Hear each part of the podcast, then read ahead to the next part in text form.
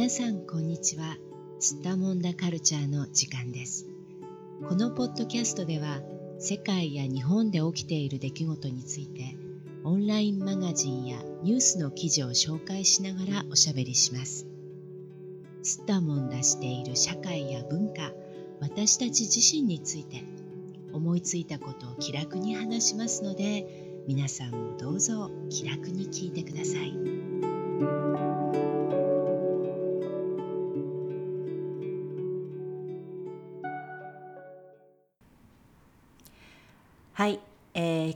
今日は春めくウェブに掲載された素朴な疑問正月三が日にやってはいけないことはという記事を話題におしゃべりしてみたいと思います。それでは今日も東京の小雪さんどうぞよろしくお願いします。はい、お願いします。まずは明けましておめでとうございます。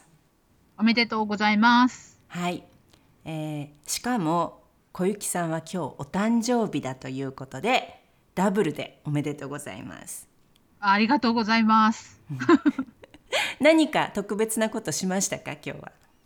今日はねあのー、母とあとはえっ、ー、とパートナーと3人でちょっと夜ご飯を豪華なものを食べました。うん。いいですね。そうですね、うん、はい。はい。まあじゃあ今回の記事なんですけれどもまずあのお正月なんですが日本では最初の3日間ですねこれを三が日というふうに呼んでいてあの、まあ、この元旦元旦が一番最初の日なんですけれどもこの元旦から3日までのこの最初の3日間のことを一般的にお正月と呼ぶんですよね。はい、うん、であの松の内って言うんですか？この言い方は私は実は知らなかったんですが松の内っていうのが今度は、はい、あの家に年神様が滞在する期間だっていうことなんですね。記事によるとね。うん、うん、はい、でこれが地域によって若干違いがあるということで大体の地域では1月7日までだけれども、はい、これがまあ8日とか10日15日まで続くっていう地域もあるらしいですね。うん、はい、うん。まあ、これはね実はね恥ずかしながらあまり知らなかったんですよね松の内っていうあの、うん感覚はね。だからお正月って確かに漠然と言ってますけれども一体いつまでをねどういう根拠でお正月と呼ぶのかっていうことは実はあの日本人でありながらあまり気にしたことなかったんですよね。うん、うん。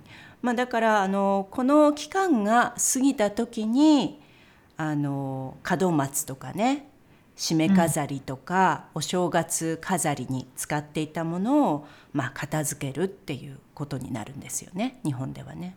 はいそうですねうんそれでこの記事の中で今度は正月の三が日にやってはいけないことっていうことが載っているんですが、はいえー、これはご存知でしたか小雪さんは？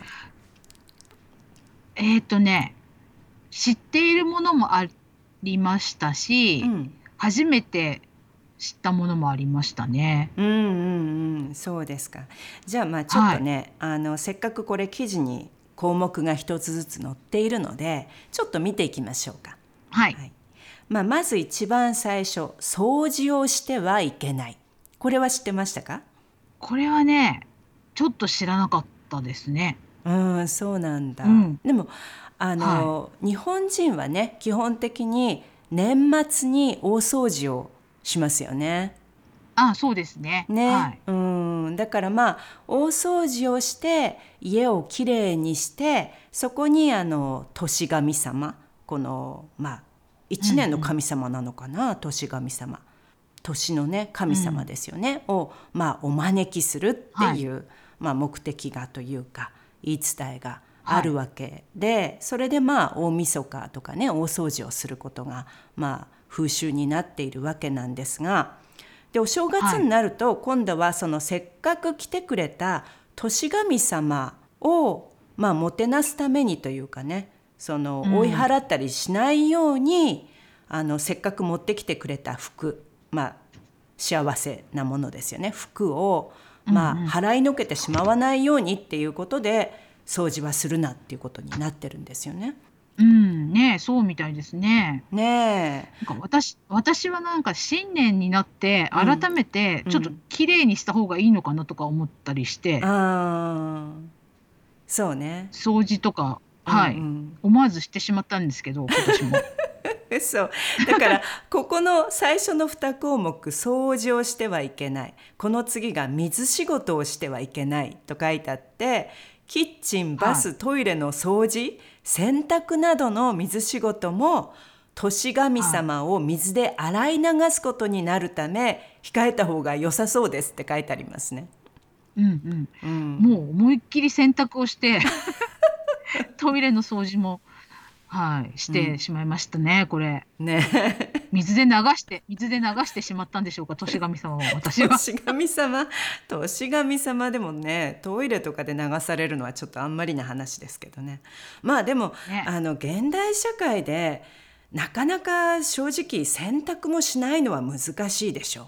そうですね。ね、お風呂の掃除とかもね、うん、入った後にしたくなりますからね、一般的にね。はいまあ、キッチンもね水を使うなって言われてもまあほとんど無理ですよね、うん、現代ではね。無理です。うん、はい、でこれ3つ目が今度は刃物を使ってはいけない。はいうん、で書いてあるのが、まあ、刃物を使うことがいけない理由として、まあ、このお正月三が日に刃物を使わなければ1年間を無事に健康で過ごせるとかあとはその包丁で切ることが縁を切ることにもつながるとかねあとはなんか包丁を休ませてあげるっていうね話も載ってますけどどう思いましたかこれは？いやもうこれもですね伊達巻きを食べるために切らなきゃいけなかったんですね。まあこれねね大晦日のうちに切っておけっていうことなんでしょうね。うん、切っておけってことなんですよね。だから、うん、あのまあ実は話がつながっていてねどうして昔の日本ではまあ習わしとして大晦日に掃除を済ませておせち料理を作って正月三が日はあの料理をしないことがね、まあ、一つの目的だったんですよね、掃除もしない料理もしないっていうことがね目的だったんですけど、うん、まあこれにあの年神様がね関係してたんですね、うん、実はね。そうですね、うん、あともしかしたらその神様のことをこうちょっとかこつけておけばその女性とか、うん、あのでっちって書いてありますけど、うんうんうん、あの子供のね、うん、あの働き手が昔いてその働き手を休めて休ませてあげるために、うんうん、お正月3日間働かなくていいようにみたいなそういうこう優しさも、もしかしたらねあったのかもしれないね。うん、まあ前にもねちょっと神様のネタと女性の関係話したことがありますけどここでもやっぱりその神様を持ってきてとりあえずあの、うん、まあ神様がそう言ってるんだからっていうかね神様が来るとなっちゃ致し方ないみたいな感じで、うん、本来その、まあ、女性だったりとかね子供だったり、あの世話をさせられていた側の人たちを休ませてあげようっていうね。ここではね、うん、あのすごくプラスに働いてる要素があったのかもしれないですよね。うんうん、はい、うん、まあ神様を引っ張り出すっていうのはね多いですよねとりあえずね、うん、何かこう日常と違うことをね取り決めする時にね、まあ、とりあえずこう神様持ってきたら誰も文句が言えないっていうね。そうね、うん、正々堂々とね。ね、うん、うん、はい。いいんですね。でまあこの、まあ、延長線にある話だと思うんですけども煮炊きをしてはいけない、まあ、つまり料理をするなってことなんだけど、うんうん、これはあのまあかまどの神様の話はね結構子供の時にもあの親しみがあったんですが私があの行っていたおばあちゃんの家なんかではあの、はい、かまどのところにねあのかまどのその墨で描いた絵なんですけれどもそのかまどの神様を祀るあの絵を必ずその台所にね貼ることをしてましたよね、お正月を迎える時に。で子供の時にねこれをよく手伝いでやらされたんですよね。へうん、だからねこれはすごく覚えてます。あのかまどの神様がね、うんうん、来るから、まあ、かまどの神様を、まあ、迎えるためにというか休ませるためにっていうのかな、うんうん、それで,、まあうん、であの小さいお餅とかもねその、まあ、紙を貼ってあの、うんうん、絵が描いてある墨絵が描いてある絵あの、まあ、かまどの神様のね何かの絵をこう台所とかに貼ってでそこにこう小さいお餅とかをね、うん、お供えするんだったんですよね。お水と、うん、うん、あとお餅とかをねお供えするっていう、はい、でこれを子供の時にね、うんうん、やらされた記憶がありますね。うん、へえそう。ですか。なんかね、うん、私の父はね、うん、かまどの神様にあの、新しい靴をねあの下ろす時、うん、あのかまどの神様に何か報告するって言ってあのかまどのすすをつけるとか言ってね、あのやってましたよ。なんでだったんだろう。ね靴とかまどと何が関係あるかわからないんですけどあのかまどのところに行って、うん。うん、かまどって言ってもあのガスレンジのとこなんですけどもうね現代ではね、うん、はいでもそこのあのところにこうねちょっとすりつけてちょっと汚してから、うん、あの靴を新しい靴をね履き始めてましたね。何だったんだろう守ってくれるのかな？かまどの神様が。何かがあるんですね。これちょっとね次回調べてみないとですね。ねちょっと調べてみますね。あの、ね、靴の履物とあの皇神様、うん、かまどの神様、ね、かまどの神様ね。うん、面白いですよね。ね、はい、はい。で。あとはね四つ足の肉を食べてはいけない。これもね前回おせちでね牛肉ローストビーフの話とかしてましたけどねもう間違ってますよね。おせち料理に四つ足の肉が入ってたらね。入ってますね。高級なやつにはもう絶対入ってますローストビーフが。ねこれあの、うん、まあもともとおせち料理っていうのは年神様にお供えするものだったからっていうねことで、うん、まあ仏教のまああの習わしとして生き物を食べないっていうところからまあ来てるんだと思うんですが、うん、ただなんか面白いのはこれなんか四つ足はダメなんだけど鳥は二本足だから例外なんだって書いてありますけどね。これちょっとすごい言い訳な気がしますけどね。どうなんでしょうね。ねなんとかして食べたかったってことでしょうね。そうね。なんかね。肉が食べたかったっていうそういうことですね。これ。はい。そうです、ね、はい。はい。でこの最後の項目にね、お金を使いすぎてはいけないっていうのがありますね。はい。うん。これでも実はお金ってお正月に結構出ていくもんじゃないですか。あ、そうですね。ね、初売りがあったりとか。はいあの福袋をね、買ったりとかね、はい、あとあの日本の風習ではお年玉をあげるとかお年玉をもらうとかっていうね、うん、こともありますよね。はいそうですね、うん、はい。お年玉はあの子供はねお金をこうもらって嬉しいですけども、うん、大人はお金を使う、うん、大変お金を使う風習ですよね。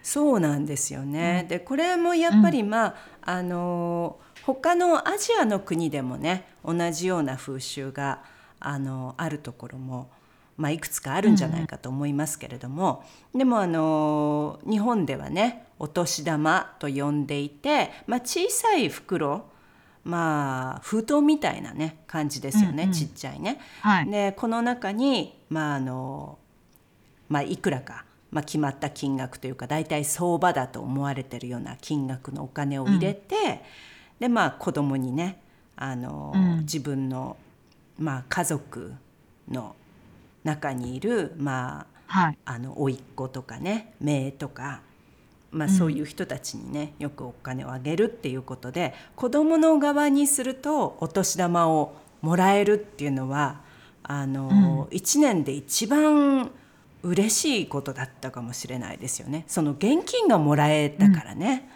うん、そうですね、うん、うん。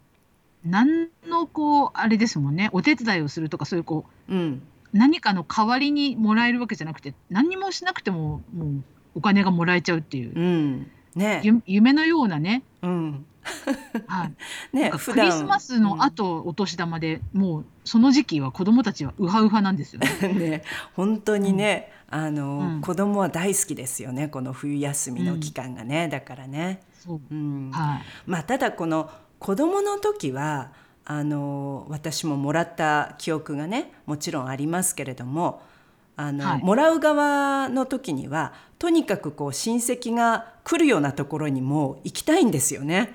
そうですね、うん、もらえることが分かってますからね。親戚に会えばお年玉をもらえると思ってるので、まあ、とにかく一人でも多くの親戚に会いたいっていうね 気持ちだったと思うんですがでもこれ、はい、大人になると今度はお年玉をあげる側になるのでこれ、うん、私は実は日本にもうね住んでいないからあんまり考えたことなかったんですけどよく考えると、すごい出費になりますよねこれ。そうですね。実は。あの私の母の、うん、あの兄弟が多くって、うん、私のにとってはいとこがすごくたくさんいるんですよ。十、何人いるわけですよ。だから私の母や父にしてみれば甥っ子とか姪っ子が十数人いるわけなので、その人たちがあのみんなこうお正月で里帰りをしてきて、でこうぞらーっとこう子供たちが十数人ね、いると、お年玉かみたいなことになるわけですよね。あげなくちゃいけないなみたいなことになって、でこう年末とかになったらこう小さいそのポチ袋っていう小さい袋を準備して、でこう1,000円とかその、うん、なんかそんな高額ではないけどあのいくらかずつそれの中にこう入れて、うん、あなんとかちゃんの分なんとかちゃんの分みたいな感じで、うん、あの作ってましたよお年玉を。うん合計すると結構なね金額になったでしょうね。もう相当な金額だったでしょうね。うん。はい。3000円とか5000円ずつ上げたとしたって10人でもう5万とかね。ねそういうことになりますよね。これお金使うなって言われたって使わないわけにいかない風習ですからね。うん、そうなんですよね。で、娘は、私はもらうわけですよね、逆にね。うん、そのおじさんとかおばさんからは。だから、自分とこの子もらってんのに、うん、他のうちの子にあげないってわけにいかないですもんね、うんうんうん、親としては。ですよね。なんか交交換みたいな感じですよね。そうですよね。そうなんだよね。うん、私もだってあの昔の記憶で今話しながら思い出しましたけど母親に、うん、あのいちいち聞かれましたねいくら入ってたんだって。そうそうそうね。ねえちょっとほらいくらいくらもらったの?」って聞かれて でこうこっそりこう中身を見て「あ5,000円」とかで「え5,000円?」みたいな そうそうそう準備してたのとちょっと違ったりするんですよね。なんか去年までと違ううん、違う額だったとか言って、あ、上がってるとか言ってどうしようみたいなね。うんうんうん、そう。うん、そういうのがありましたね。うん、相場もね、うん、あの年齢とともに金額が高くなっていくんですよね。どうもね。そうそうなんですよね。うん、私が小さい頃は、あの私のおばあちゃんはあの100円玉とか10円玉とかをあの袋にいっぱい入れてくれましたよ。本当？うん、なんか紙1枚あの、うん、千円札とかそういう紙よりなんとなくこうじゃらじゃらでいっぱいコインがあった方が価値があると思,、思ってる時期とかありませんか？子供の頃。うんうんうん。まあ幼稚園とかのねまだちっちゃい頃ね。7歳ぐらいまでかな。そう、それをこうあれですよね。逆手に取ってましたよね、うん、そうね。確かにね、うん、いっぱいあるよみたいな。たくさんあるでしょホラーみたいな感じでくれました、うん、うん、それがねだんだんあの年齢が上がってくるとまあ、1,000円になって、まあ、3,000円になって5,000円になってみたいな感じですよね。ねはい、まあさすがにあれですよね。あの働き始めてからもうおばあちゃんもくれませんよね。そうね。くれなくなりました、やっぱり、うんはい。うんうんもらってもまあ、うん、学生時代までですかね。うん、まあ親戚の子供とかね、自分の家族の一員にあげたりする場合にはやっぱり高校生、まあ、大学生ぐらいまでかな、うん、1万円とかね、結構金額も高くなりますからね。うん、うん、大変だと思いますけどね、あげる方はね。はい、でもあの今でも大人同士のお年玉のやり取りっていうのもあるんですよね、うん、実は。そうなんですか。えー、それはあんまり聞いたことがなかったですね。例えばどういう状況であるんですか？あのね、例えばあの落語家という職業がありますよね、日本には。はい、落語をね、知ってる方いるかな。はい、うん、まああの。うんなんて言ったらいいんだろうね、まあ、エンターテイナーです、うん、お笑いなんですけどね芸をね、はい、あのまあ語りですよね。語り芸ということなんですけれども、はい、うんうん。はい、江戸時代とかその辺りからずっと続いている芸能なんですけど、うん、それをあの職業にしている人たちは、うん、あの早く入門してこう出世をしていった人が、まあ、なんか目上の人っていうか偉い人なんですね。うん、でその人がそのまだ入門して日が浅い、えっと、自分のあの弟弟子の人たちに、うん、あのお年玉をあげるんですよ。そうなんですか。うん、えー、そうなんです。ななので、うん、あの年末になると、あのその落語家の方とかはそのお年玉の準備をするのが結構大変だっていうようなことをおっしゃってます。本当に、うん、はい、たくさんいらっしゃるから。うんうん、大人同士であのやり取りするってなると金額とかどうなんでしょうね。ねそこはねあんまりおっしゃってないのでわからないんですけど、そんなにすごく高い金額では多分なくて、うん、まあお志とか、うん、お心づけみたいな感じで、まあ、ご挨拶っていうことであ差し上げてるんだと思うんですけどね。うんなるほどね、うん、そっか。はい。儀礼的なものですよね、きっとね。うん、うん、面白いですね、やっぱりね。うん、そう、面白いですよね。風習としてね、残ってるんですね。うん、はい。お年玉袋って実はあのデザインがねいろんなものがあってすごくあの可愛いものが多いですよね、うん、面白いものね。そうですね、うん、はい、うん、なんかね本当に小さくってなんでしょうねあれ10センチぐらいですかね長さがね、うんうんうん、高さが10センチで幅が5センチぐらい。ねちょうどお札をこう三つ折りにしてあの収まる大きさなんですよね。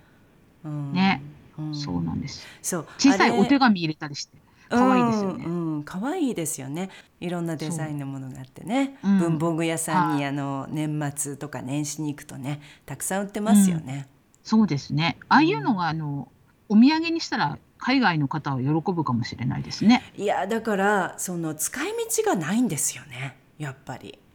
うん、うん、なかなかあの日本以外の国で現金をね、うん、人とやり取りするってことがまずないですからね。うん、で今もうヨーロッパなんかはね、ね、あのカードが主流ですから、うん、本当にその現金に触らないで生活できるようにもはい、どんどんなってきてますからね。ねうんそうですね。はい、えー、もうお花の種入れるとかね。